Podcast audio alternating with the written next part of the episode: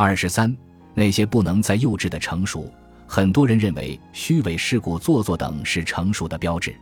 我们要么抱怨社会浮躁、人性丑陋、真诚没有活路，要么认为成功者都是骗子，都是靠欺骗愚弄上位。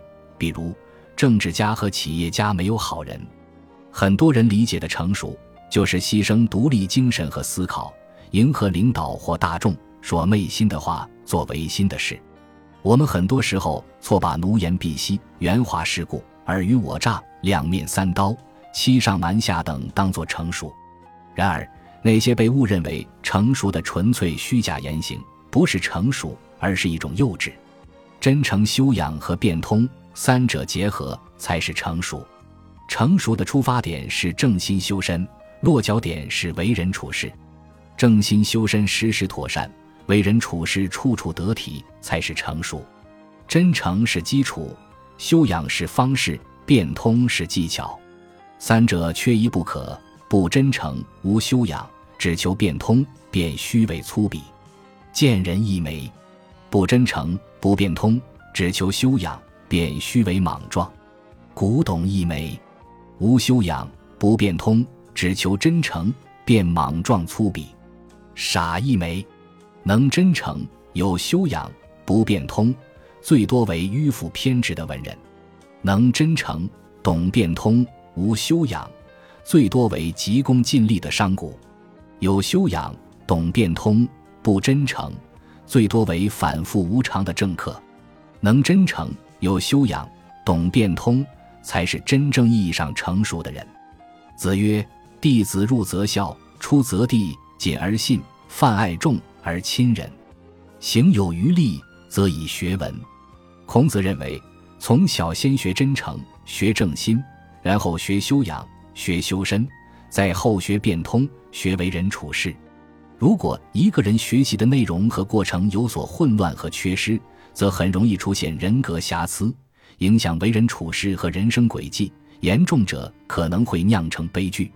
很多人没有修炼好内功，便盲目模仿招式，不仅毫无威力，还弄得自己伤痕累累。一边咒骂真诚无用、修养坑人，一边但求虚伪做作、四面碰壁，自家本事不行，却怪人家秘籍不好。这种东施效颦、贻笑大方，害人害己。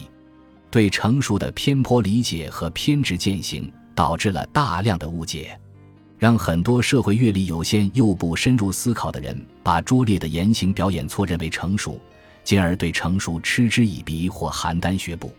同时，一大批嗤之以鼻者借此形成了道德优越感。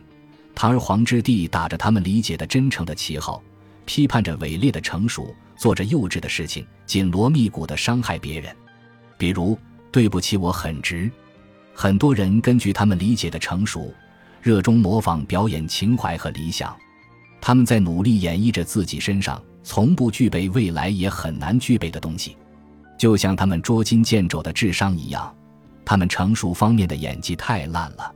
他们越是表现成熟，幼稚越是暴露无遗。在他们每一次冠冕堂皇的强颜欢笑或花枝招展的鼓吹理想时，我们都能听到他们灵魂的拧巴声，专注弄虚作假，推崇圆滑世故，这些只是模仿了成熟的最易模仿、最浅层次、最不入流的皮毛，将精力过分倾注在变通上，而不思品质的坚守与内涵的积累，注定要走到死胡同。很遗憾的是，大学和步入社会的早年，本该是一个锤炼真诚品格。积淀殷实涵养的最宝贵、最难得、最关键的时段，很多人对最宝贵的品质嗤之以鼻，对最稀缺的能力不屑一顾，忽视修养积淀，丢弃真诚内核，而痴迷于一些奇技淫巧的做人本领或蝇营狗苟的社会法则，这是我能想到最大的青春悲剧。最终，很多人要么成了贱人，要么成了傻。那么，具体的成熟是怎样的呢？很惭愧，笔者阅历太浅，读书有限，只能抽象感知，无法具象表述。而且笔者距离成熟更是十万八千里。但是，我觉得有三个例子可以成为真正的成熟典范。孔子智斗杨货，一个乱臣贼子叫杨货，为了见孔子，送了只小猪给孔子。根据礼法，孔子要拜访以回礼。孔子不想见他，就趁他不在家的时候去拜谢他。谁想回来路上竟然遇上了杨货。杨货对孔子说：“有才却不用而听任国家迷乱，这叫仁爱吗？不叫。喜欢参政而错过机会，这是聪明吗？不是。岁月不等人啊。”孔子说：“我答应你，我将去做官。”杨货很满意，然后俩人散了。首先，孔子找杨货不在家的时候去见他，既能避免见到杨货，又遵守了礼法。其次，面对来者不善的杨货，孔子通过沉默，既避免了置自己于更危险境地，又避免了刺激对方让事情恶化。最后，杨货都说完后，孔子的回答更是精妙：“我未来会去做官。”注意，孔子只是说未来会去做官。而没有清楚表示什么时候做官，是否为阳货做官，看似认同应许，实则委婉又彻底拒绝。孔圣人从头至尾没有假话，不折气节，既保全了个人信念，又做到全身而退。圣人的大成熟和大智慧一战尽显。吕端大师不糊涂，宋朝皇帝准备把一个叛将的老妈杀掉，宰相吕端得知后。马上跑到皇帝那讲了项羽要煮了刘邦父亲的故事，提醒皇帝做大事的人不会顾虑父母。陛下今天杀了老太太，明天就能捉住反贼吗？如果捉不住，那只能结下怨仇，更坚定他的反叛之心。太宗觉得他说的很有道理，问：“那你说应该怎么办呢？”吕端说：“不如妥善安置老太太，打攻新战。”太宗连连点头。后来，叛将的儿子感念大宋对奶奶的照顾，归顺了。吕端既让领导听了舒坦话，又替领导解决了麻烦。吕端不是一位明哲保身，眼看皇帝做傻事，不是冒犯天威、直言犯上，而是旁征博引、循循善诱，直戳皇帝小心灵。一方面让皇帝通过历史比较意识到自己的错误。一方面又勾起皇帝对解决方案的好奇，更能够提出妥善的解决办法。毛主席对叶帅的评价，想必大家都听过：“诸葛一生看细谨，吕端大师不糊涂。”说的就是这个吕端。他的这份临危不乱、挺身而出的担当很难得，这份从容不迫、以柔克刚的成熟更神奇。徐阶取义是严嵩，明朝时候鞑靼兵临北京城下。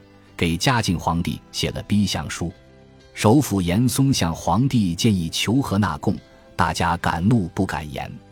二当家徐阶也很不爽，但是表示皇上投降可以，但是这个外交公文是汉文，不是蒙古文，外交上不符合礼节，哎，让鞑靼人重新写一个吧，写好了大家都有面子。皇上觉得合适，严嵩也觉得合适。然后，徐阶建议皇帝在求和期间顺带整军备战，通知诸侯来京救驾。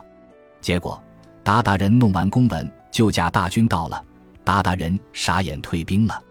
严嵩是投降主义，徐阶是缓兵之计。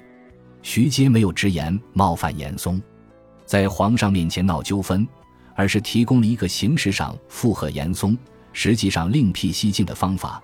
在维护好严嵩的情绪和心思的前提下，一边抵制了投降求和，一边实现了退敌千里。徐阶不仅保全了自己，还把事办了，又把人交了。高手，就是这个徐阶，忍辱负重多年，干掉了明朝第一奸臣严嵩，栽培了明朝第一能臣张居正。有兴趣的读者可以去进一步了解徐阶是以怎样过人的心机和城府，将权势熏天。老奸巨猾的严嵩父子一枪爆头的，儒者三位先人，真正的成熟是真诚、修养和变通的结合。这种成熟是真正意义上的成熟，不是奴颜婢膝或两面三刀，也不是信口雌黄或欺上瞒下，而是从容不迫、游刃有余、以柔克刚、人情练达。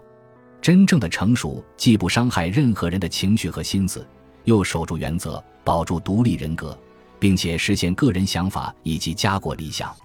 对成熟有误解的人，或许可以尝试反躬自省；对成熟有偏见的人，或许可以撇去精神洁癖，守住原则，积淀涵养，精修变通，在万卷书、万里路、万种人的沟通和交流中，心怀英雄梦想，做到人情练达，实现家国理想。